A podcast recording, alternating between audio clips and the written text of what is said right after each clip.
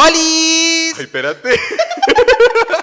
Es que yo sí grito. Sí, ya, ya escuché. Bienvenidos a Buenas Vibras, el podcast. El día de hoy tenemos al primer invitado de, de este podcast.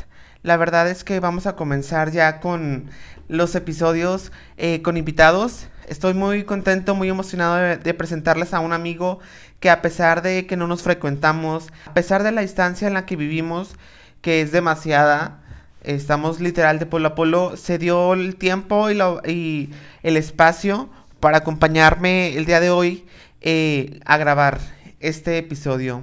Y el día de hoy está con nosotros Elías. ¡Eh! ¡Bravo! Siempre quise hacer eso en algún podcast.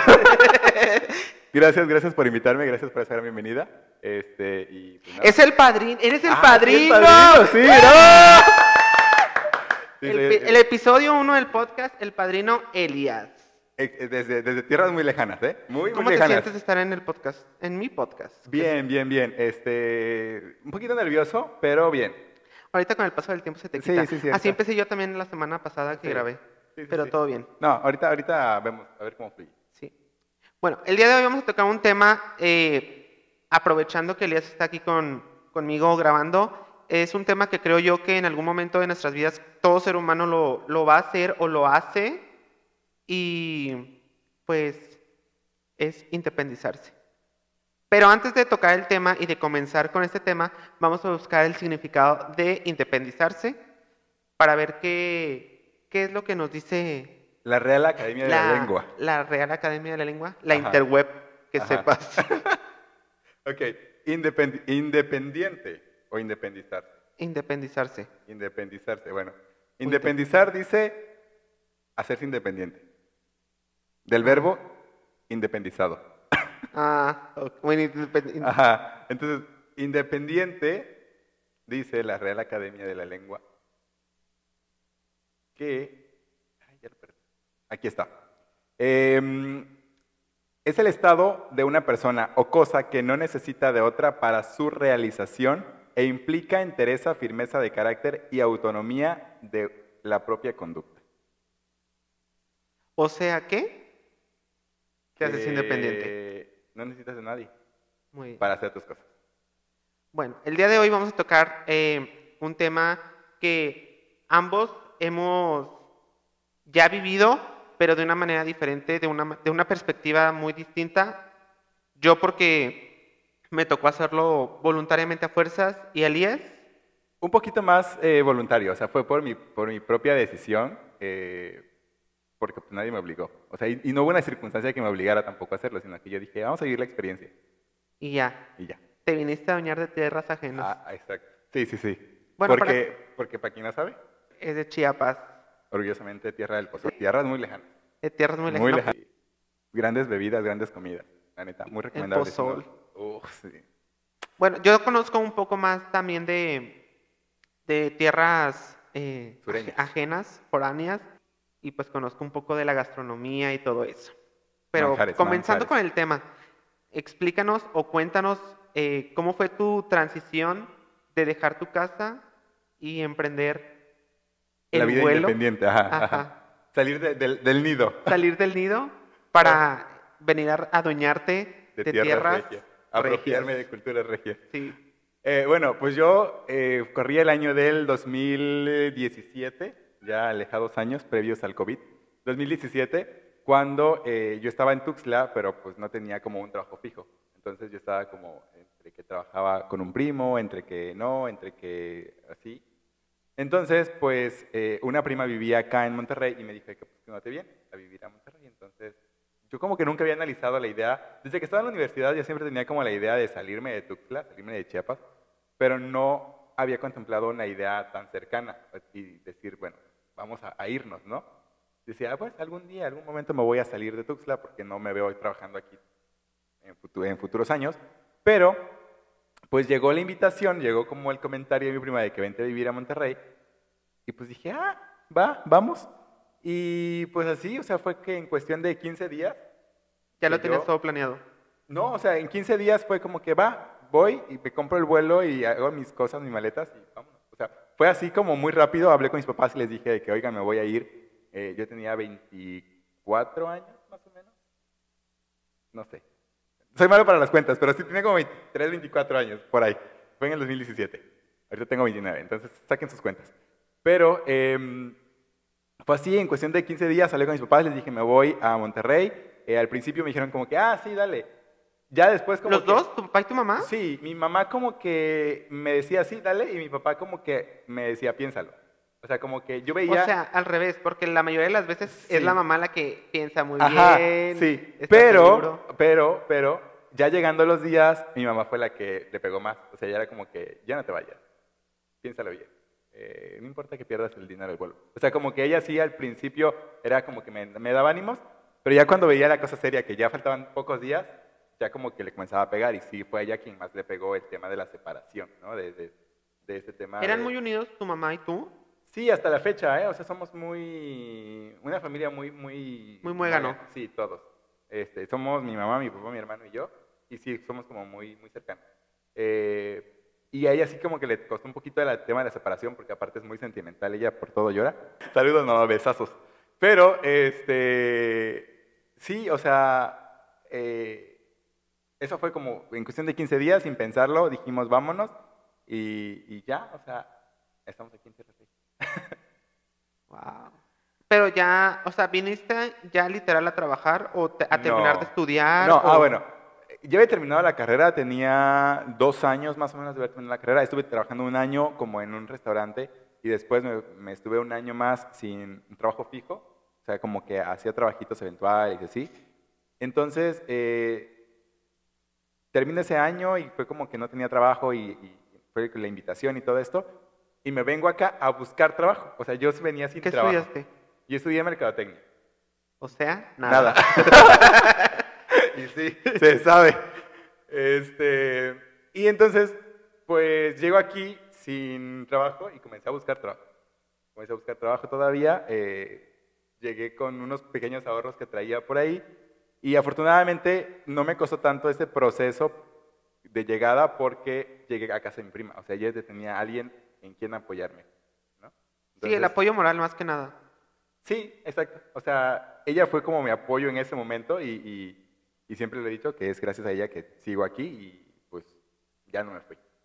Entonces, pues, eh, te digo, no me costó tanto el proceso de adaptación porque tenía alguien en quien eh, apoyarme aquí en Monterrey y como que la adaptación fue muy rápido. Siento que yo, en lo personal, soy una persona que se adapta bastante rápido a los cambios y pues llegando aquí con ella, pues fue mucho más rápido. O sea, mi proceso de independencia realmente fue, no fue completo al principio porque no me independicé completamente, o sea, vivía con ella. No, pero, pero el proceso sí fue el dejar la casa Sí. y el ahora hacerme cargo de mis propios gastos y de mis cosas. Sí, porque creo que aunque em, tengas el apoyo y aunque hayas llegado ya a un lugar ya establecido, pues no es lo mismo, ¿verdad? El qué voy a comer, ah, ahora quién me va a comprar las cosas. Sí, porque realmente cuando yo vivía con mis papás, pues yo no me preocupaba de nada. O sea, real, real, yo no me preocupaba de nada. Tu dinero era para ti. Sí, exacto. O sea, yo podía vivir con 500 pesos al mes y ya no me preocupaba porque comida había en mi casa, pues tenía un techo donde dormir. O sea, si me acababa el dinero, pues no salía, me quedaba en mi casa. ¿Sabes? O sea, no me preocupaba de, de ese tipo de cosas. Ahora, ya viviendo solo o con mi prima, que fue cuando llegué a vivir con mi prima, pues ya me tenía que preocupar de la renta, me tenía que preocupar de pagar la luz, pagar el gas, pagar el agua, la tarjeta, el teléfono y todos estos gastos que ahora ya me tocaban cubrir a mí. Y aprender a administrarme, que eso es bien difícil. Sí. Es cosa que al menos yo en lo personal todavía no termino de dominar. Pues yo ahí voy. O sea, tampoco soy experto, pero trato sí de tener una organización en mis finanzas. Yo la verdad soy pésimo para, para organizar el dinero, la verdad. Y la gente que me conoce lo sabe, o sea, no, no es un hábito que, que, que me enseñaron. Y que ese es un tema, por ejemplo, ahora que, que hablando de, de la independencia, que muchos jóvenes, ya me siento señor, yo soy un poquito, que, que muchas personas eh, como que no tienen en mente al momento de independizarse, o dicen, ah, me independizo, fiesta, Sí. casa sola, eh, nadie me va a mandar. que- Desgraciadamente no nos enseñaron la cultura del ahorro. Ajá, o sea, sí, como que uno se, se- se idealiza la independencia o vivir solo de una forma bien romántica y bien bonita. Es un poco, creo que como lo platicaba yo en el episodio cero, de cómo te pitan las cosas en la televisión. Siento que va Ajá, más de eso. Sí, sí, sí, sí. O sea, porque tú idealizas el independizarte como, ay, voy a vivir solo en un edificio bien chido, en un departamento bien padre, y voy a hacer fiesta, voy a salir de, de, de antro, voy a, no sé, como hacer muchas cosas solo, voy a invitar gente, voy a hacer fiesta en mi casa. Cuando, cuando, cuando lo vives es completamente otra cosa, ¿no? O sea, probablemente hay gente que sí lo viva de esa forma, pero la gran mayoría no. La gran mayoría lo vivimos de una forma muy diferente, porque es un proceso de adaptación, sobre todo los primeros meses o años, en el que no es nada comparado con lo que ves en la No. televisión. Y bueno, en mi caso, a mí sí me tocó literal independizarme Ajá. completamente de cero. Eh, sin muebles, sin colchón. sin- o sea, literal llegué a mi casa con un colchón, en con un el- colchón inflable Ajá. y con un reloj. Con un reloj despertador. Fue con todo lo con lo que yo llegué a mi casa. Precisamente por el tema de, de que mi mamá enfermó y todo, todo eso. Traté de agilizar el proceso para, para yo poder tener un, un techo donde poder estar porque debido al- al- a la enfermedad de mi mamá, pues estuvo unos días viviendo en casa de, de unas tías. Ah, y te digo, no podía yo desatender mis obligaciones como tal, porque pues yo ya estaba trabajando, ya era mayor de edad, tenía un trabajo establecido en donde pues ya estaba generando yo mis puntos de Infonavit como persona toda responsable, Ajá. como adulto responsable, y, y aceleré el proceso pa- para sacar mi casa, y pues yo tenía que hacer algo, y me aventé, me vine a vivir solo a mi casa, literal con un colchón inflable, con un reloj despertador. Recuerdo muy bien que cuando me vine a vivir a mi casa, mis compañeros del trabajo hicieron como una colecta Ajá. en donde llevaron en una bolsa, literal una bolsa negra, llevaron platos, llevaron vasos, llevaron Ay, cosas así como para no empezar tan de cero. Ajá, sí. Pero pues sí, digo, lo más importante era pues comprar un abanico porque los calores de Monterrey son infernales. Un refrigerador, la estufa, o sea, Sí, como lo más básico para poder lo más sobrevivir. básico para poder yo sobrevivir, pero sí es complicado empezar de cero, literal. O sea, sí, me las vi muy negras los primeros, a- incluso los primeros años. Me atrevería a decir que los primeros meses, pero no, o sea, los primeros años fueron muy difíciles porque, pues, aquí en Monterrey los trabajos no son muy bien pagados, y menos cuando no tienes es- los estudios. Entonces, hacerte tus cosas, pero al mismo tiempo estar pagando una casa, Mira, yo creo que en cuestión del pago eh, e- es relativo, ¿no? Porque yo me vine porque allá no hay trabajos y no están bien pagados, pero la vida es muy cara.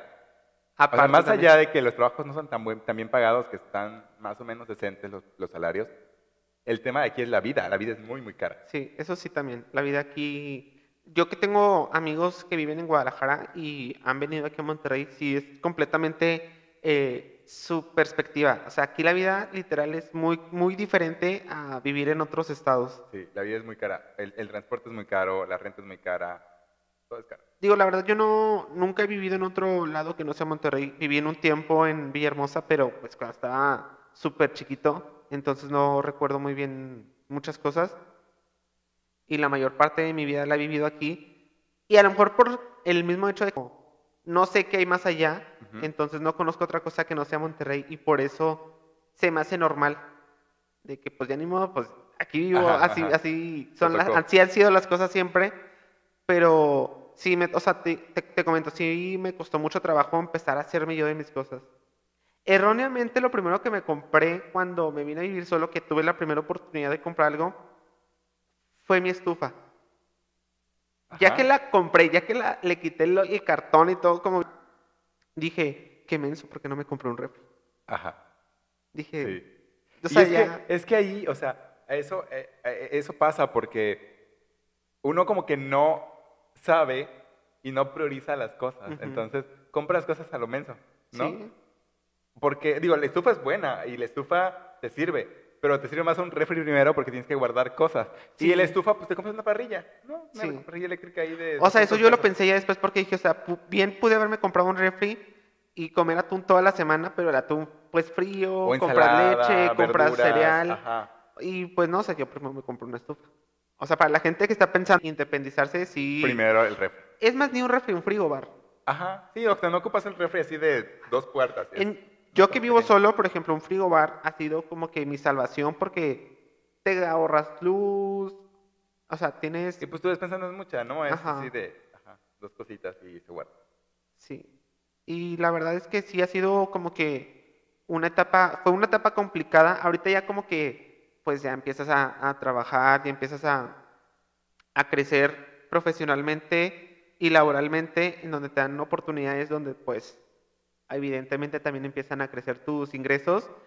Y pues ahorita ya tengo más cositas en mi casa, pero sí también, digo, todo el tiempo quieres, ay, esto, ya cuando tienes una casa y es como que, "Ey, esto para mi casa. Ajá. Esto para mi cuarto. Ya dices como señora, ¿no? Como sí. de, ah, tengo aquí una plantita, eh, una decoración, eh, un- cualquier cosa, ya Ah, en la ahorita, casa. ahorita actualmente traigo una fijación por los toppers. ya literal, ya. Ya mi instinto de señora está a flor, así, Ajá. ya a más no poder. Y es que volvemos a lo mismo, las prioridades van cambiando. ¿no? Sí.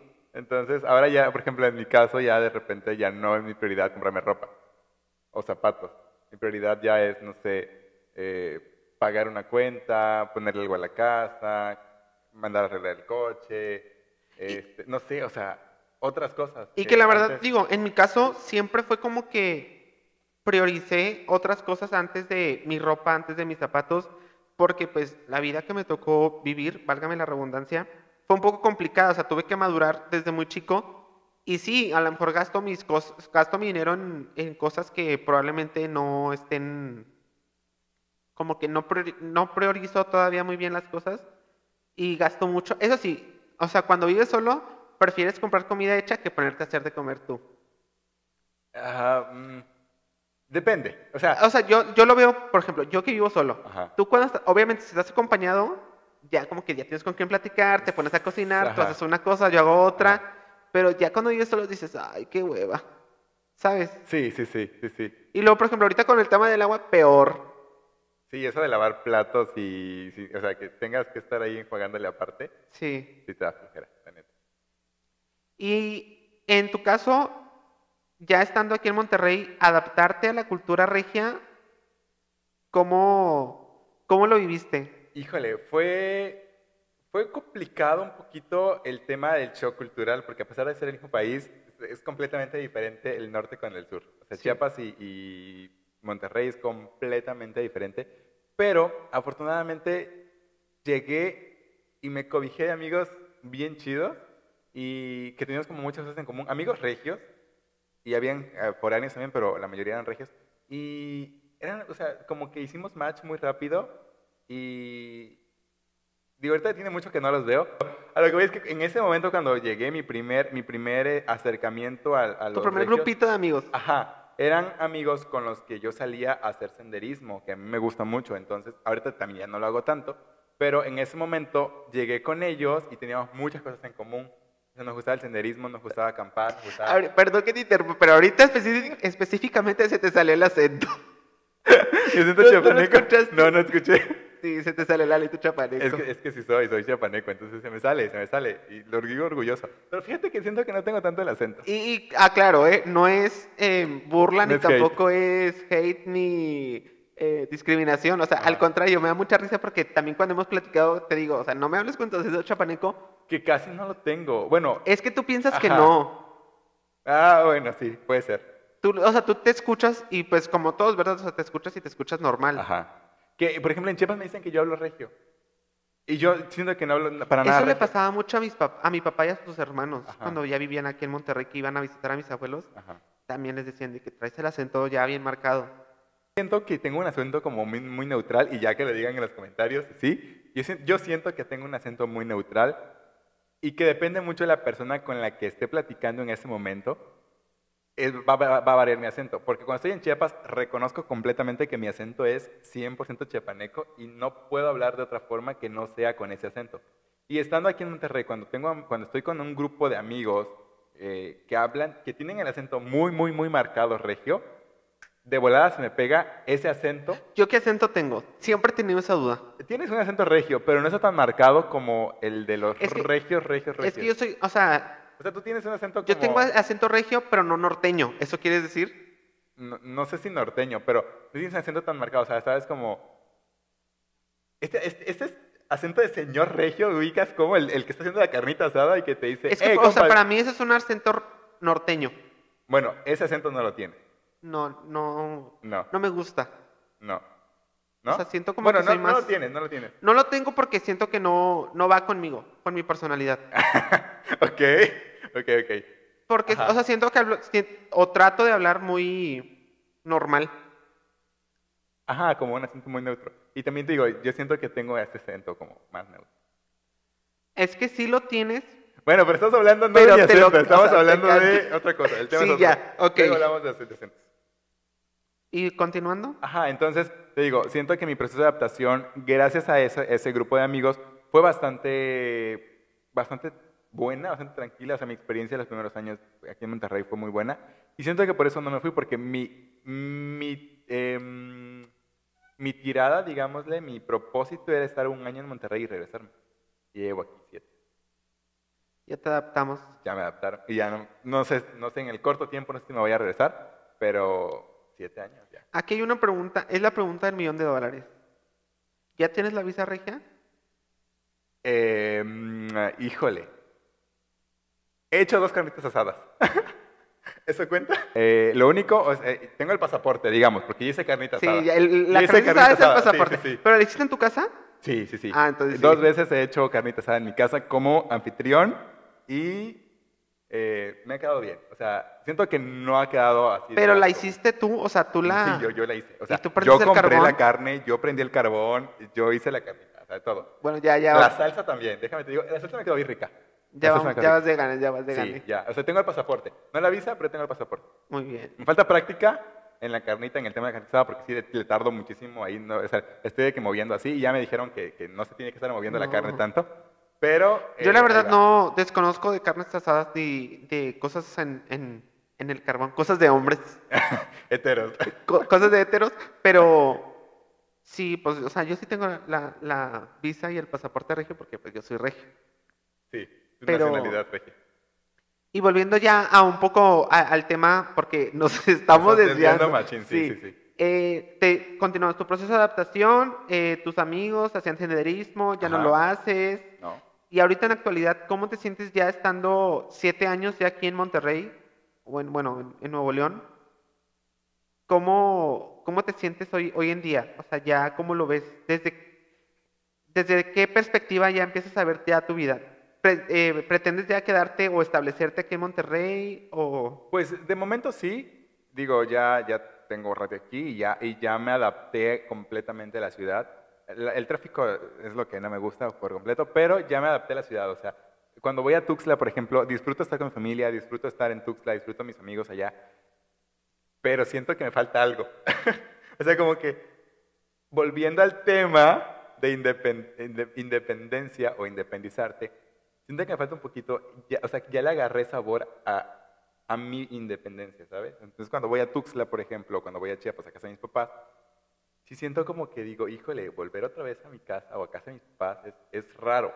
¿no? No, es, no es que no me guste, sino que lo siento muy raro ya. Es que El- fíjate que sí pasa, porque incluso a mí me, me- todavía me sucede cuando por alguna ocasión voy a, a casa de mi hermana y me tengo que quedar a, a dormir en su casa, me siento incómodo, me siento raro, o sea, y es como que digo, "Ay, ya quiero llegar a mi casa. Ajá. A no hacer nada, pero ya quiero llegar a, a mi casa. Exacto, entonces, pues la ciudad me gusta y ya me adapté a ella y me adapté a mi independencia y no sé cuánto tiempo más vaya a estar aquí en Monterrey, eh, pero mis, mis planes a corto plazo no es regresarme a Tuxtla. Ya si por alguna situación llegara a pasar, pues probablemente lo considere, pero en el corto plazo, mm, en mis planes no está regresarme a Tuxtla. Pero si me llegara a regresar, yo creo que no me regreso a casa de mis papás. A ver, dos preguntas rapidísimas. ¿Qué es lo mejor de vivir en Monterrey? Para ti. Yo creo que por lo que yo estoy aquí es por el trabajo. ¿Y lo peor que te ha pasado estando aquí en Monterrey? Ay, el tráfico. ¿Sí? Lo detesto el tráfico. O sea, no puedo todavía ni con el tráfico ni con el clima. O sea, el calor para mí es insufrible, el calor regio. Y bueno, ahorita sin agua, peor, ¿no? Este, La verdad, sí. Pero creo que pues, si no fuera por el tráfico que se hace, yo creo que amaría Monterrey. O sea, lo- lo amo, me gusta mucho Monterrey y le agradezco muchísimo todo lo que me ha dado. pero eh, siento que el tráfico, híjole, no, no lo disfruto para nada. ¿Y lo mejor que te ha pasado estando en Monterrey? Em, Algo que, di- que digas tú. Esto, Yo creo que... Perdón, manita. terminar, esto que llama, o sea, que digas tú, esto marcó esta etapa en mi vida en Monterrey. Yo creo que eh, em, la oportunidad que me dio de crecer como persona y como profesionista, porque em, lo he platicado con muchos amigos, que el hecho de vivir solo te da muchas cosas. O sea, te hace, como dijimos, responsable de tus finanzas, te hace crecer como persona. O sea, hay cosas que yo antes, por ejemplo, cuando estaba en casa de mis papás, pues yo no planchaba, yo no lavaba, yo no hacía nada de ese tipo de cosas, porque pues mi mamá me ayudaba, ¿no? O sea, ella se encargaba de todo eso. Entonces, si yo iba a salir o algo, pues yo tenía la camisa planchada, tenía las playeras planchadas, tenía todo limpio, no me preocupaba por nada. Y ahora me toca a mí hacer ese tipo de cosas, que yo sí lo sabía hacer, yo sabía planchar una camisa, sabía lavar desde mucho antes, sabía lavar platos, sabía hacer comida, pero no lo hacía. Y aquí ahora me toca hacerlo y si no sé, me toca aprenderlo. Entonces creo que lo que más le agradezco a Monterrey es, o al proceso de vivir solo, es este, esta etapa de aprendizaje que tuve. O sea, siento que me falta mucho por aprender y, y todavía voy aprendiendo todos los días, pero siento que es lo más rico de poder vivir solo. O sea, este proceso de aprendizaje y de crecimiento como persona. ¿Y lo peor De vivir que, solo y que- de... y que de- te ha pasado en Monterrey? ¿O que te ha pasado hasta- de tu independencia? Híjole, de mi, de mi- Pues yo creo que... Pues la separación de la familia, ¿no? O sea, este, esta etapa de alejarme de mi familia, porque como te decía al principio, somos una familia muy, muy unida, muy, muy muégano, entonces el separarme, pues sí me costó. Y el adaptarme a la comida también, porque los sabores son muy diferentes. No tengo nada en contra de la comida regia, cabe aclarar, pero sí me costó adaptarme a este proceso de la comida. Sí, Mi es que la verdad la comida del sur y la, la comida regia Es muy diferente. es el agua y el aceite Sí. completamente. Y, y te digo, no tengo nada, ahorita ya como los tacos mañaneros y todo eso y, y bien, me gustan, ya los viernes nosotros en la oficina tenemos todos los viernes, Es sin viernes de falta alguna, tacos mañaneros, ajá. Y me gustan ya, pero A ver, ahí te va otra pregunta siendo- para saber si- sigue siendo todavía... Otra pregunta para ver qué tan regio ya te has vuelto. ¿Taquitos mañaneros de harina o de maíz? De harina. Ok. Y antes no me gustaban los tacos de harina. O sea, más bien la tortilla de harina no me gustaba. Pero ahorita... 10 Como buen 10 la regio, ya te gusta la Sí, tortilla de ¿Sabes harina. se me antoja mucho de repente? El, el taquito de, de harina huevito. O sea, huevito así recién hecho y frijolito. O sea, frijolito y esa tortilla de harina. Eh, tortilla de harina recién hecha, claro. Sí. Híjole. Bueno, en, en mi caso, digo, la verdad, el, el tema de la independización ha sido completamente todo un tema por los, los, los problemas que surgieron. Ajá, porque tu proceso de adaptación fue muy diferente al mío. Porque el mío fue por decisión propia y fue un poco más gradual. Y, yo y el creo. tuyo fue adaptarte a, la, a, a ser independiente y al mismo tiempo adaptarte a una ciudad diferente. Ajá, sí. En mi caso solamente fue adaptarme a, A ser independiente, a pues Pero fue muy radical, fue casi de un momento, de un día para otro. Ajá. Eso, eso sí, la verdad, o sea, fue de que un día para otro y fue de, ¿y ahora qué voy a hacer? Eh, y mi proceso de adaptación de persona independiente fue completamente, eh, pues sí, sorpresivo para mí porque no 360. sabía yo qué hacer, nunca había estado yo, al- o sea, nunca había sido yo el pilar, literal, el pilar, el llevar una casa, el llevar un, el pagar recibos, el comprar despensa, o sea, claro que siempre tuve el apoyo de mi hermana y es de mi hermana y de mi cuñado. Es algo que siempre voy a agradecer, que ellos siempre han estado ahí para mí. Pero, pues, no van a estar 24/7 detrás de ti apoyándote. Van a estar apoyándote cuando se te atore. Ajá. Pero el hecho de, de ya decir, tengo que pagar luz, tengo que pagar agua, tengo que pagar gas, tengo que comprar despensa, ahora que voy a llevar de lonche. Ajá. Y te digo, eh, siento que son dos perspectivas diferentes porque en mi caso yo tomé la decisión de independizarme, ¿no? Y sabía que cualquier cosa mis papás estaban ahí para apoyarme. Afortunadamente no he tenido la necesidad de, de, De acudir a recurrir. ellos ajá, Ujú. para, para algo. Eh, digo, creo que en una ocasión por ahí se me atoró la carreta, como se dice, y me ayudaron. Eh, ah, mi proceso fue por decisión, ¿no? Y, Sí. Como que no fue tan choqueante el proceso porque yo tomé la decisión de hacerlo. Y fueron que 15 días, 20 días en el que yo como me fui visualizando y como Te fuiste adaptando. me fui, ajá, o haciendo la idea por lo menos, ¿no? Sí. Pero en tu caso, llegó de golpe y fue, ahora hazte cargo tú. Y otra cosa también que tiene, que creo yo que tiene mucho que ver, es la edad. Ajá, también. Tú te hiciste independiente a los 22. 23, 20, ajá. 22, 23 años. Yo me hice independiente a los 19. O sea, sí fue como que hacerme responsable y luego, eh, digo, responsable ya era, pero independiente también, siempre fui, mis papás nos criaron de una manera muy independiente, a mi hermana y a mí, el siempre ser responsables de... Y pues desde muy chiquito trabajo, o sea, la el sentido de responsabilidad siempre lo he tenido. Y siempre nos hicieron, pues, como que personitas muy independientes, pero ya ser independiente al 100% y no depender de nadie, a los 19 años siento como que, o es mi perspectiva, nadie está preparado para eso. Sí, sí, Porque aparte no tienes como la madurez emocional para poder hacerte independiente. No, completamente. ni madurez emocional, Ni financiera, ni, ni de ningún financiera, sí. Sí, sí, ni, sí. o sea, de ningún tipo. Y aparte que para la mayoría de la gente creo que es como que eh, tengo algún problema, ay, corro con mi mamá, corro con mi papá. Entonces yo era como que, ¿ahora con quién corro? Claro que corres con tu hermana, pero a pesar de que mi hermana siempre ha estado ahí, creo que el, el- el correr con tus papás nunca va a ser lo mismo que correr con otra persona. Claro, claro. Y la verdad es que, te, les- te digo, le- es un tema muy, muy complicado, pero poco a poco, digo, te vas adaptando, te vas dando cuenta cuáles son tus, tus fortalezas, cuáles son tus debilidades y en quién te puedes apoyar y para qué. Claro. Y la verdad es que, así como tú, yo también he tenido amigos que me han brindado todo su apoyo y a- aparte de mi hermana, que siempre han estado ahí cuando se te atore, cuando se te atora, eh, cuando no tengas que comer, eh, las veces que también estaban i- eh, hospitalizados, siempre, digo, han estado gentes muy puntuales ahí. Entonces, a pesar de eh, ser independiente, pues eso también te hace valorar mucho a la gente, a las personas, a tus amigos, a tus familiares Sí. y valorar las cosas también. Que ahorita, ahorita que, que mencionas eso, el- el, la definición que leímos al inicio decía que es una persona autónoma completamente y que no necesita de nadie más. Yo creo que nunca somos 100% independientes. Ajá. Porque de alguna u otra forma necesitaremos de una hermana, de un amigo, de un familiar o de algo. Por lo menos para un apoyo emocional, ¿no? Sí. O sea, de que...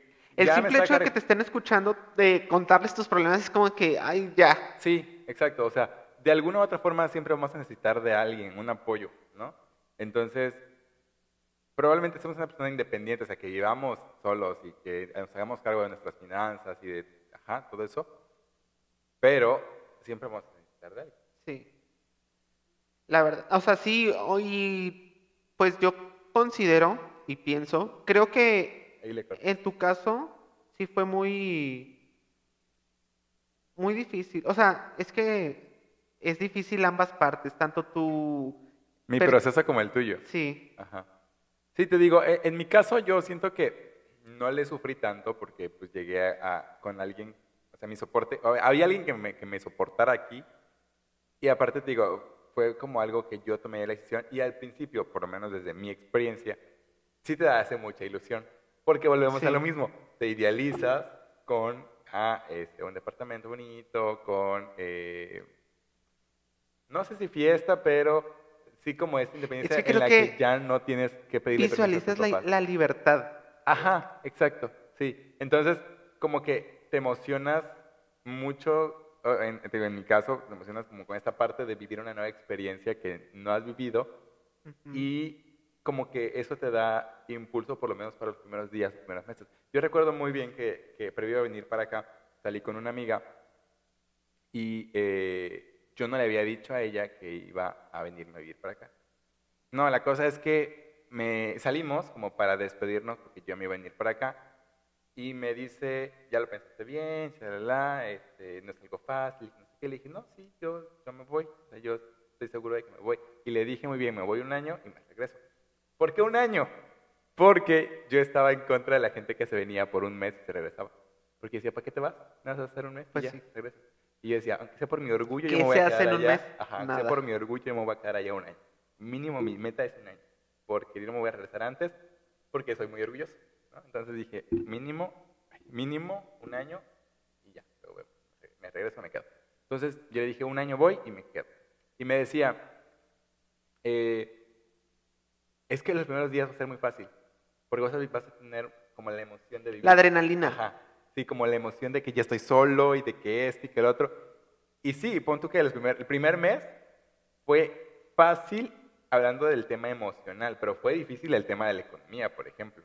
Porque aparte, yo no llegué con trabajo, entonces me tocó organizarme con los gastos, con, con el dinero que yo tenía ahorrado para poder salir ese mes en lo que conseguía trabajo y en lo que me pagaban el primer, la primera quincena, por lo menos, ¿no?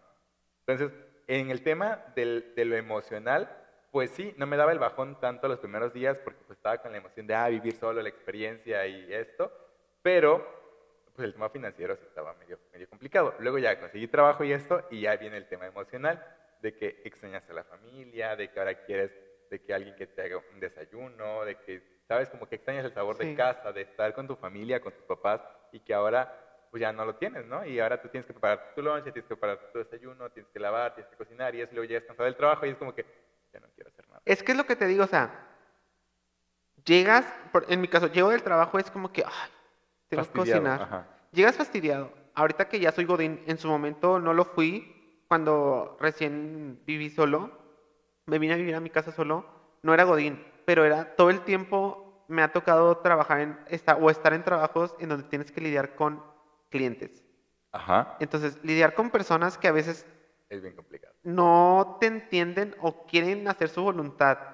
Y aparte, estar ocho horas de pie o en, ahorita que ya soy Godín, eh, ocho horas sentado, pero también estar atendiendo personas por teléfono, estar estresándote Y, y llegar- el tráfico de regreso, el calor. Bueno, a mí no me, no me toca Bueno, tanto el, cerca, el- el tráfico, pero subirte al camión, estar esperando el camión, estar asoleándote esperando el camión, subir al camión y Ir todo apretado. ir todo apretado, sin clima, con las ventanas, porque hay camiones que no traen clima y aparte traen las ventanas cerradas porque no se pueden abrir.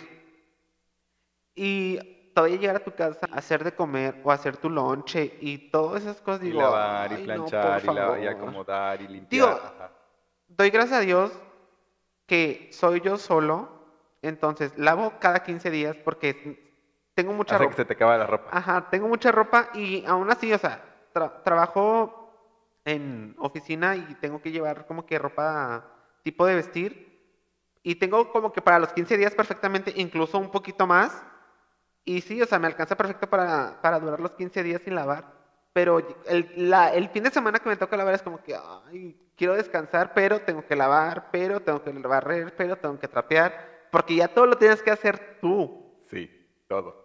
Y ahorita- Digo, en mi caso, por ejemplo, como tengo a mi roomie, o sea, a mi prima, Sí. eh, nos compartimos las Es que ahí labores. es bien padre porque sí divides las tareas. Sí, Pero cuando uno vive solo es como que tienes que hacer todos, todo tú. sí. Y aparte, un tip que sí yo, la verdad, un tip de huevón, la verdad, Ajá. que yo les puedo dar es, en mi caso, yo hago mis lunches de toda la semana, los hago el domingo. Sí, yo también cuando, cuando me toca cocinar, lo hago el domingo y para toda la semana. Pero, Pero tú, haces- luego también... tú haces, o sea, por ejemplo, no sé, cinco comidas, No, ¿Una para no, cada día? No, no, no, no. porque yo hago dos comidas y son dos días esto y dos días Sí, otro. sí, sí, sí. Y ya el viernes, pues ahí de lo que me sobró. No, ¿no? o sea, yo sí hago como que... Lunes, martes, jueves, Trato de hacer suficiente comida para comer y cenar Ajá. O para eh, cenar y llevar de lonche los días de la semana. Ya el fin de semana a ver qué hago, a ver qué me invento, pero sí para llegar por lo menos y no preocuparme y al día siguiente nada más agarrar un topper del refrigerador e irme a trabajar. Sí, yo también. O sea, yo trato, bueno, tratamos de cocinar como para toda la semana eh, y regularmente es desayuno y comida de lo mismo. Bueno, no, comida y cena más bien, porque Sí, yo desayuno es lo que... Lo que Yo le- Em, te digo, yo ahí pues tengo la ventaja de que pues me apoyo con mi prima, ¿no? O sea, de repente pues, ella le gusta cocinar, entonces... pues, ¿A ti no te gusta cocina. cocinar? Lo hago, pero No es- híjole, no eres fan. no es que yo sea, ajá, no soy fan. Y aparte, siento que no lo hago tan mal, pero no me gusta hacerlo para alguien más, ¿sabes? Fíjate, O yo- sea, a mí lo hago, lo hago para mí y me gusta cómo yo cocino. Y no es que yo sea egoísta, pero es que no. Siento que si lo comparto con alguien más, como que no le va a gustar mi comida, ¿sabes? Entonces, Y en mi no. caso yo siento que si tengo buen sazón, sí me gusta mucho cocinar y me han dicho que cocino rico, pero no me gusta estar cocinando sin estar platicando o Ajá. sin estar acompañado. Ajá. sí. Es como que digo, ay, Y- si y- nada doy a comer yo, ¿para qué cocino? Ajá, sí, sí pasa. Exacto. Y, y fíjate que ahora con el tema de la cocinada, por ejemplo, que regularmente cocinamos los domingos, ¿a qué hora sales? o sea, porque, porque te idealizas el tema de la independencia como, ay, pues nadie me va a pedir cuentas, puedo salir a la hora que quiero, puedo llegar a la hora que quiero, eh, a- invitar a gente que, a, a mi casa, a quienes quieran, a la hora que sea. Güey, ¿en qué momento? No, y aparte, sí, vas a invitar gente, pero tienes que tener tu casa limpia. Pero tienes que, ofre- tienes que ofrecerles algo. vayan. Ajá, tienes que ofrecerles algo por lo menos de comer. O Ajá. sea, por cortesía ofreces de comer. Ya si no quieren, pues ya no hay problema. Claro, pero pero por cortesía, eh, hay que tener la casa Ajá. limpia, hay que, hay que tenerles algo de comer. Sí, y exacto, o sea, te digo, como la idealización es de que, ah, qué chido, pero la realidad es otra. Todos- Completamente. Todos, creo que ocupamos una aliada en casa, pero pues también para tener una aliada te cuesta Ah, dinero. Sí, la neta sí. No, y te digo, porque ya no tienes ni tiempo ni ganas de hacerlo. Ah, Digo, sí. ya estoy llegando al tercer piso, probablemente sea mi edad, pero No, y es que yo, o sea, yo tengo muchísimo. 27, pero también creo que, bueno, al menos yo creo mucho en las energías y creo que en un trabajo godín, o sea, las energías, hay gente que te chupa es muy energía. agotador, la neta, sí, Sí. es muy agotador. Pero sí, o sea, por ejemplo, en mi caso, yo descanso sábado y domingo, dos días. Porque Que es puedo. como, porque podemos. Pero, o sea, pon tú que el, el lunes llego así como con ganas, el martes así, pero ya el viernes es como que... Yo fíjate que no. ay, no. Yo soy como que al revés. Lu- lunes Bueno, y el- martes. El, lunes me cuesta, el lunes me cuesta un poquito. lunes y martes yo estoy así como que, ay, ya, por favor, que Sí, ya. Pero, o sea, en el trabajo como que el- sí la damos, ¿no? Pero llegas a tu casa, o sea, yo el lunes llego a mi casa y tengo ganas de limpiar, o sea, tengo como energía para limpiar. Yo no. El martes todavía. El jueves y viernes yo lo único que quiero es llegar, tirar la, la mochila y tirarme a dormir. A mí lo que me pasa es que, el por viernes ejemplo, yo ya no salgo a ningún lado. A mí bueno, que- nunca he salido, porque realmente no soy de fiesta, pero... A el mí lo que me pasa es que, por ejemplo, eh, yo trabajo sábado mediodía, descanso el domingo. El lunes que trabajo, llego, literal, a veces no ceno. Y ya para las 8 o 9 de la, de la noche yo ya estoy dormido. Ya para por, por lo menos martes y miércoles tener buena energía, pero ya jueves y viernes otra vez va al bajón. Sí. Y es que, sí, o sea, la energía te, te, te, te agota muchísimo. O sea, sí, sí es bien complicado. O sea, volvemos al mismo. No es el tema de la ide- idealización que tenemos de ah, tu casa Ajá. y la fiesta y esto, porque no es así. Porque si tienes el dinero, no tienes el tiempo. Si tienes el tiempo, no tienes el dinero. Y a veces ninguna de las dos, ni tiempo, ni dinero, ni Sí. ganas, ni nada. Y es, lo que platicamos. La gente, o al menos los chavitos, y me incluyo, o nos incluimos, Ajá. Digo, no somos chavitos, pero, ajá. confundimos o idealizamos ser independiente y libertad. Con libertad, probablemente. Porque, o sea, sí está bien, eres independiente, no le rindes cuentas a nadie. Te llega la quincena y ahora comienzas a dividir, ¿no? De Sí, que, empiezas ah, a bueno, repartir. El servicio de la luz, el servicio del, del gas, del agua, de, ajá, de esto, del otro. Y aparte, por ejemplo, que mucha gente puede decir que, que todavía con sus papás, yo, yo lo pienso así, o yo lo veo así, de que, pues, qué padre tener internet, tener televisión, tener muchas cosas, pero ya que te independizas, ya te das cuenta que es un lujo, que no es una necesidad o que no es algo X. Prioritario. Ajá. Sí. O sea, prioritario es luz, agua y gas. Y a veces ni gas, porque con una parrilla lo haces. Ajá. La comida es básico. Sí. Fíjate que, que- que en este tema de la priori- priorización de las cosas, cuando comenzamos a vivir solos, no sabes comprar la despensa.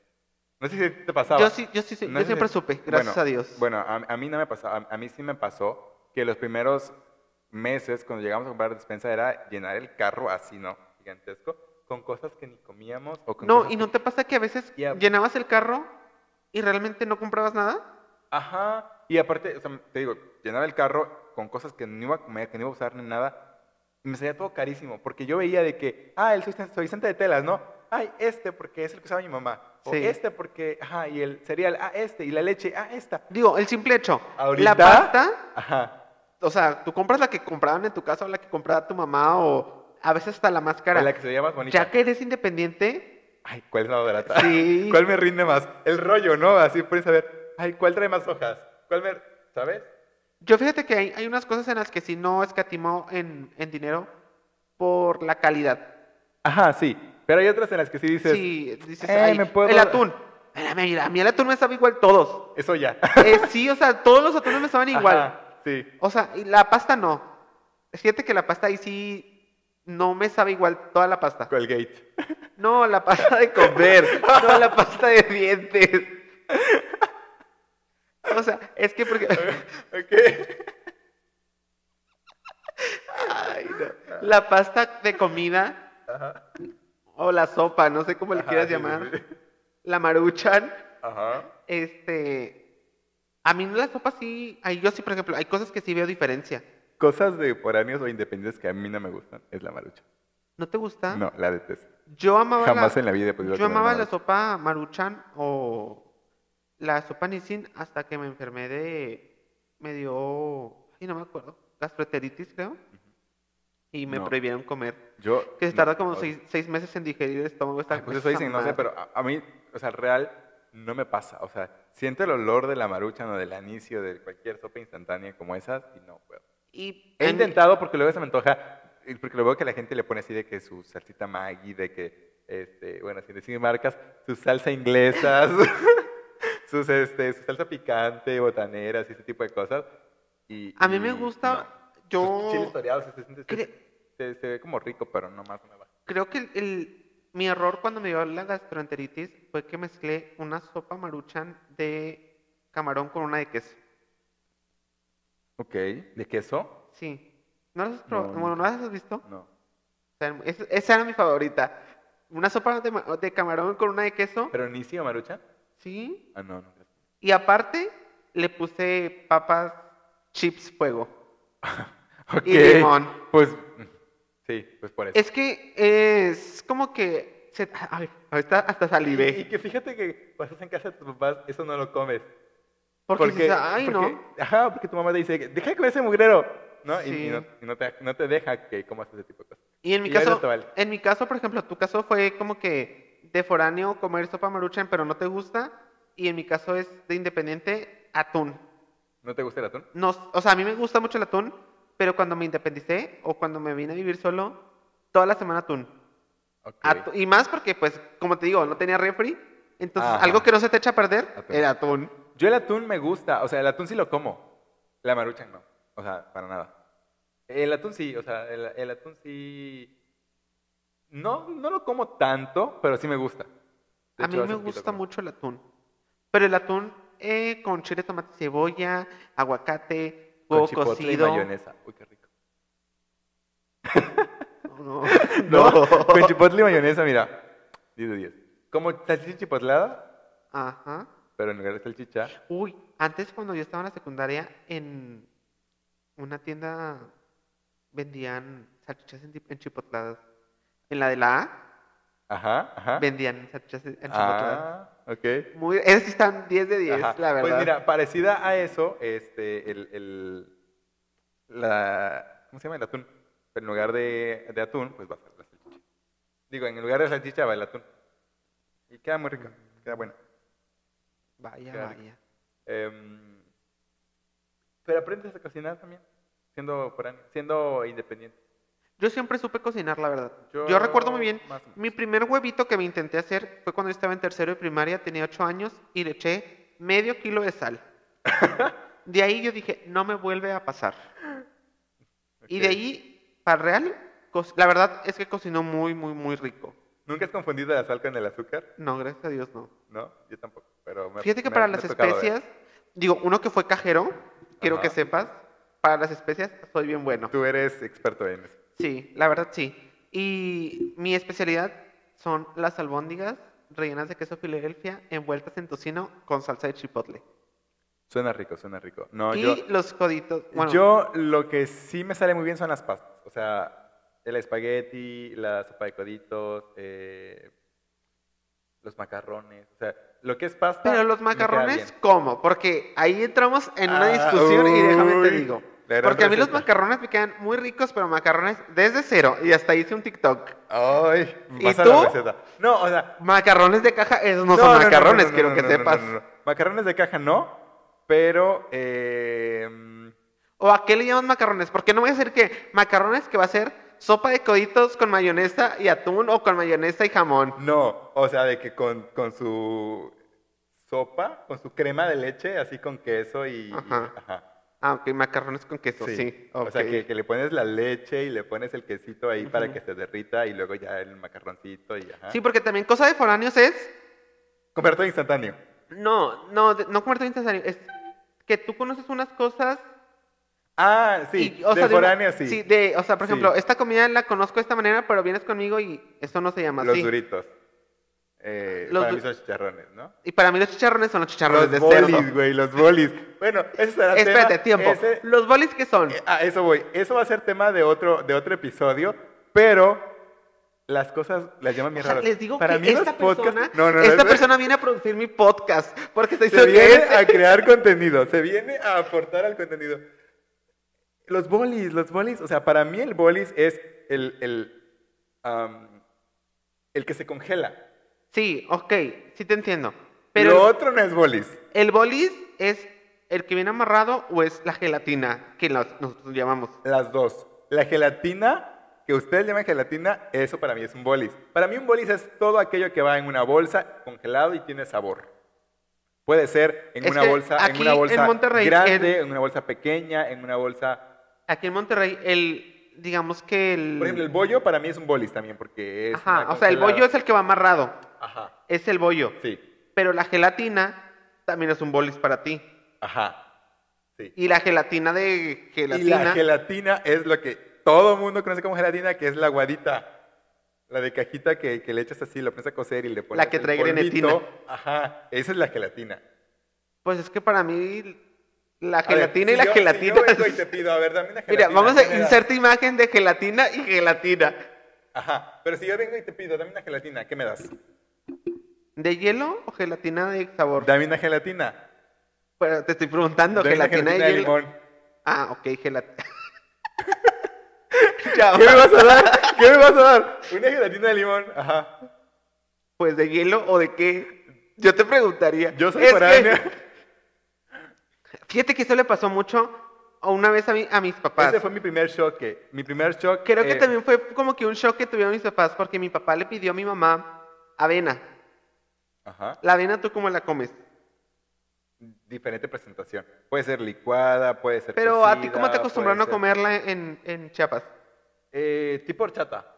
Ahí está. Mi papá le pidió una avena a mi mamá y pues supongo que en Tabasco también la comen tipo horchata. Ajá, Mi mamá o sea, la le dio una avena calientita porque en ese tiempo hacía frío Ajá. y dijo que qué era esto. Ok. O sea, ahí es como que también entran esas cosas, ¿sabes? Sí, pero digo, ahí no hay tanto problema porque la- es avena al final de cuentas, ¿no? Diferente No, porque la otra es agua de avena. Pero al final es Y avena. si la bueno. pides como avena, Bueno, yo te voy a dar ajá. avena. Ok, va, te lo compro. Pero la gelatina, güey, la gelatina yo no puedo con eso. Y fue mi primer shock porque tenía una semana de haber llegado aquí a Monterrey cuando una persona me ofreció gelatina. Me dijo, ¿quieres una gelatina? Y le dije, estábamos a 40 grados, 30 y cacho de, de temperatura, o sea, hace un chorro de calor. Yo andaba en la calle, andaba buscando trabajo, andaba con una persona que me andaba acompañando y me dijo, ¿quieres una gelatina porque hace calor? Y yo dije, sí. Como una gelatina me va a Co- quitar el Ajá, calor. exacto, o sea, eso, eso fue lo que pensé. ¿Cómo? Ajá, sí, fue justo lo que pensé. ¿Cómo una gelatina me va a quitar el calor? Pero le dije, bueno, o sea, te, te acepto la gelatina.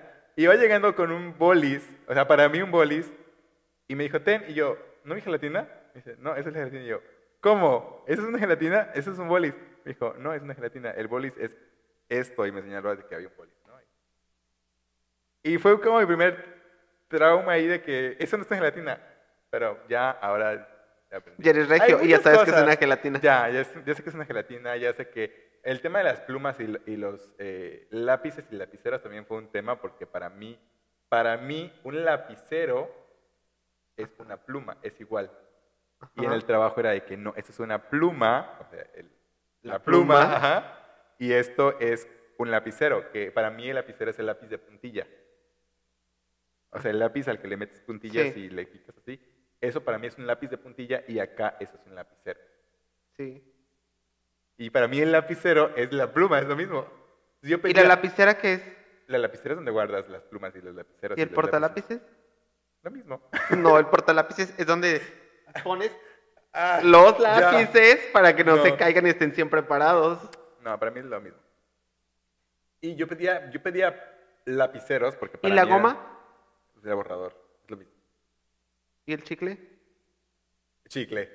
O sea, los conoces así, goma y Ajá. chicle. O sea, el, el chicle es chicle. Ajá. Y la goma de borrar es goma o borrador. Sí, bueno, aquí es borrador. Ajá, borrador, sí. Pero, por ejemplo, eh, eh, pluma, el bolis, eh, legajo, por ejemplo, legajo para mí. O sea, legajo es una palabra que yo no utilizaba. Es que mira, te estás juntando con una persona que realmente está muy campechaneada. Porque a mí me puedes decir legajo o folder y te voy a entender. Sí, yo ahorita ya entiendo, pero digo, el legajo era una palabra que yo no utilizaba y que ahora ya utilizo todos los días. O sea, ya no digo folder, digo legajo. ¿Y qué otras palabras o qué otros como shocks tuve? Em, pero creo que el, el shock más grande es ese. ¿Las de- chanclas y las sandalias? También. No. Es lo mismo, es lo mismo. No. Es lo mismo, es un zapato abierto. Ay, no, Es por favor. Em, ay, con lo que no puedo regios es con su... Digo, no es un ataque, un ataque- va, va a parecer esto que es un ataque de regios, me van a, fuma- a funar. Pero las calcetas y los... Las chanclas, no, calcetas y Ah. chanclas. Sí, ajá, ah, por eso ahorita que volteé lo vi.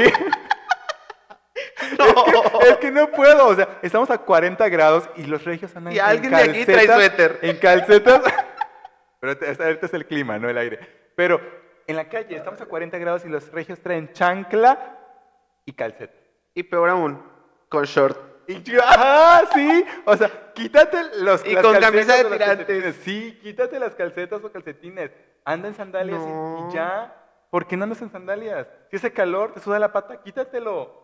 ¿Cómo sabes que.? Mira, yo ahí entro en una discusión. Y conmigo. Conmigo no. Conmigo no. ¿Por qué? Porque te pones el, el calcetín o la calceta precisamente para que no te sude. Porque si te suda, se te sale la chancla. Bueno, no sé. A, ver, a mí eh, eso sí no. O es Quiero que ustedes me digan aquí abajo A ver, ya cuál es su explicación lógica para traer chancla con calcetín. Sí, ¿cuál es la explicación lógica? Para mí es la calceta si hace frío se va a usar el zapato, claro, está calzado cerrado. Y si hace calor, usa una sandalia abierta y quítate la calceta para que te ore. Pero bueno, eh, no es el tema. Ya, ya nos desviamos del tema. demasiado del Va a ser otro, o sea, es- el es señor tema- productor ya es está aquí para- organizando Sí. un- otro Me episodio del podcast. Para otro, para otro episodio donde hablemos de cosas de foráneos. Ahí Para sí, cuando vengas de nuevo, ya vamos a poder hablar de cosas de foráneos. De cosas de foráneos y cosas de choques culturales Así sur-norte. Y que, y- ajá. sí. Ya, me callo. Ah, sí. Bueno, eh, pues la verdad es que me dio mucho gusto que estuvieras aquí conmigo acompañándome. Por ser- gracias por ser el padrino del episodio 1 del podcast. Y como lo dije en el episodio 0, parte de, eh, del podcast viene una dinámica que quiero hacer con cada uno de mis... Ay, la gran Invitades. dinámica. ¿Qué, qué? Y es un par de preguntas que te voy a hacer aleatoriamente. No sé si, la, si, si viste el episodio 0, espero que sí. Ajá. para que no sean de- de- en, la, mi- en el mismo orden, te las voy a ir diciendo como recuerdo yo, pero ahorita actualmente, ¿qué canción no te puedes quitar de la mente? Uy, hijo eso. Am, escucho de todo, pero ahorita la canción que traigo en la mente es... Ay. es una de TikTok. Que no me sé la canción, pero porque soy malísimo para aprenderme canciones por completo, pero me, me aprendo como los shortcitos que tiene TikTok. La de Chacalito. Chacalito. O sea, no puedo quitar esa, esa- ese pedito de la canción, porque en general es una canción completa, pero esa parte no me la puedo. Ok. Fíjate que a mí no, no me agrada mucho esa canción. No, a mí tampoco, ni siquiera sé quién la canta, ni siquiera sé cuál es el rollo, pero como que él escuchó tanto en TikTok que se me quedó y, y- y en la oficina estoy cantando de que Chacalito a cualquier hora. Y ese pedacito nada más, porque ni siquiera sé si existe una canción completa o no sé ese pedacito que Hay que averiguarlo. Ahorita, ahorita, ahorita lo ahorita, ahorita lo averiguamos. Ajá. Ok, la segunda pregunta es, ¿qué prefieres, Elías Cruz? ¿Saber algo de tu futuro o cambiar algo de tu pasado? Ay, eh, yo creo que cambiaría el pasado. Bueno, n- ah, híjole, es que em, creo que cambiaría algunas decisiones del pasado. Te siento que en lo general... ¿Qué mejorarías? Ajá, sí, sí, sí. Algunas decisiones que digo, híjole, creo que si volvería a vivir esto, mm, no lo, no lo viviría de esa forma. Ajá. Pero en general mi pasado me gusta, pero hay cositas en las que digo, esa decisión pudo haber sido mejor. Ok, y la siguiente pregunta. Tan, tan, tan, chan. Leche con pan. ¿Qué le dirías a tu yo de 10 años? ¡Ay, qué fuerte! Em, Aquí, ah, entre, entre paréntesis, aquí puedes llorar porque eso nos da rating. se vale llorar. Se vale llorar. No, fíjate que, que- que conmigo eso no va. O sea, soy una persona que no llora. Bien- soy bien raro, no lloro. No lloro. Pero voy a, voy a hacer todo lo posible por llorar. ¿Pero qué le dirías a tu yo de 10 años? ¿Qué le diría a mi yo del pasado? Bueno, de 10 años. Em, que todo va a estar bien, que, em, que le eche muchas ganas y que se enfoque en las cosas que desea, que em, se ponga esos sueños que tenía, que probablemente sí se cumplan, que disfrute su infancia. A los 10 años, que lo disfrute. ¿No disfrutaste tu infancia? Sí, sí la disfruté. Pero que la disfrute más. Que la disfrute más, sí. Porque... Ay, sí, por favor, yo también le diría eso. Sí, que la disfrute más. Eh, en en esa etapa de los 10 años, eh, yo tengo bonitos recuerdos, pero también tengo recuerdos em, eh, que no fueron tan agradables, digamos de alguna forma. Entonces, em, que, que disfrute, que disfrute sus momentos. Yo sí le diría que, disfrute su momento, su infancia, el cambio, porque justo me tocó un cambio en esa época, que me tocó salir del ranchito donde vivía y mudarme a la ciudad, donde viven mis papás ahorita. Entonces, justo fue en esa época, a mis 10 años más o menos. Entonces, como que el proceso de cambio en ese momento me costó, y yo le diría a mi, a mi niño de 10 años, eh, disfrútalo. O sea, no te, no te Relájate, estreses. machín. Ajá, sí, no, no te estreses y disfruta eh, tu último año en la primaria. Creo que Y nada- ya por último, para cerrar esta dinámica de las preguntas, esta no es una pregunta, Ajá. por esto es un consejo que te dirías a ti, que me dirías a mí y que les dirías a todos. ¿Relacionado al tema que platicamos o en general? En general, como tú gustes. Es tu micrófono, es tu espacio. Ah, ok.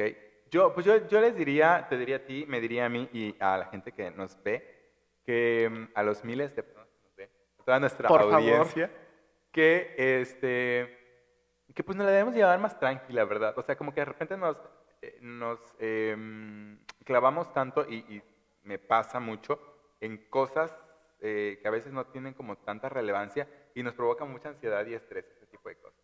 Entonces, como que ser un poquito más relajados a veces es bueno, ¿no? Este, como relajar las cosas. No digo que no le demos importancia, pero como no enfrascarte tanto en eso, porque a veces te ciclas en ese mismo problema, en ese mismo detalle, en esa misma situación, y te cuesta muchísimo salir. Entonces, como llevártelo un poquito más relajado, más tranqui, disfrutar la vida, disfrutar el momento, disfrutar el espacio, porque nada va a ser eterno. O sea, si un problema llega, en algún punto se va a ir. A mí me pasa, y, y lo reconozco, y, y es un tema con el que siempre he estado como tratando de lidiar, eh, la ansiedad por enfrascarme en ese tipo de cosas.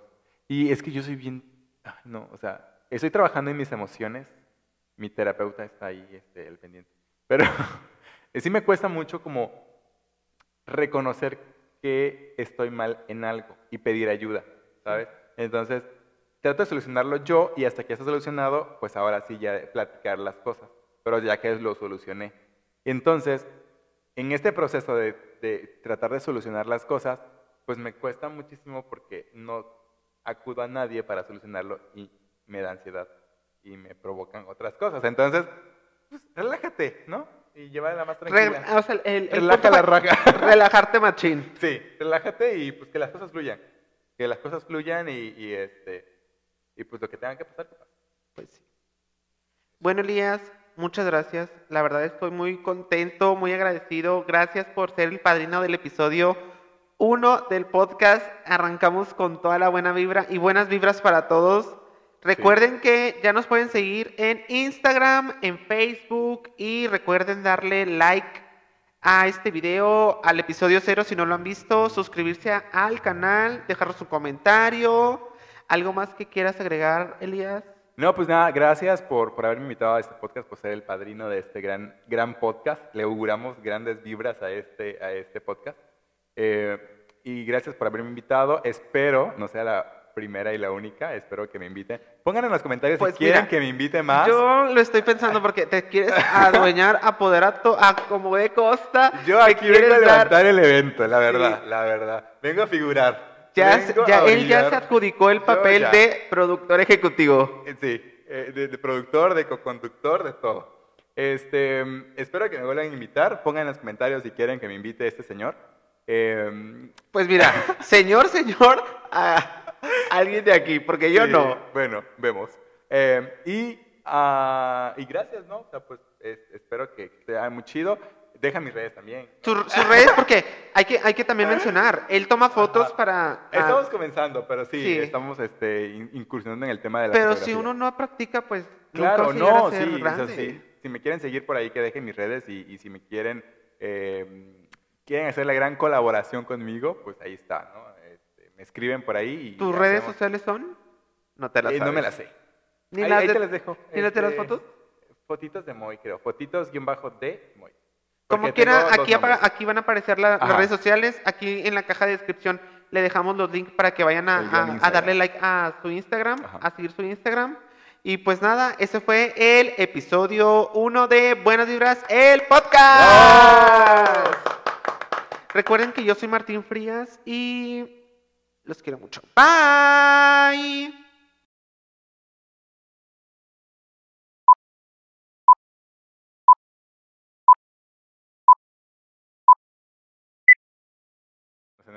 O sea, tú quieres venir a producir mi podcast. No, no, no. Eso es lo que, eh, desde quiero, que llegaste. Quiero cuidar a tus. quiero cuidar a tus, a tus invitados. Y esto espero lo pongas aunque sea un cachito.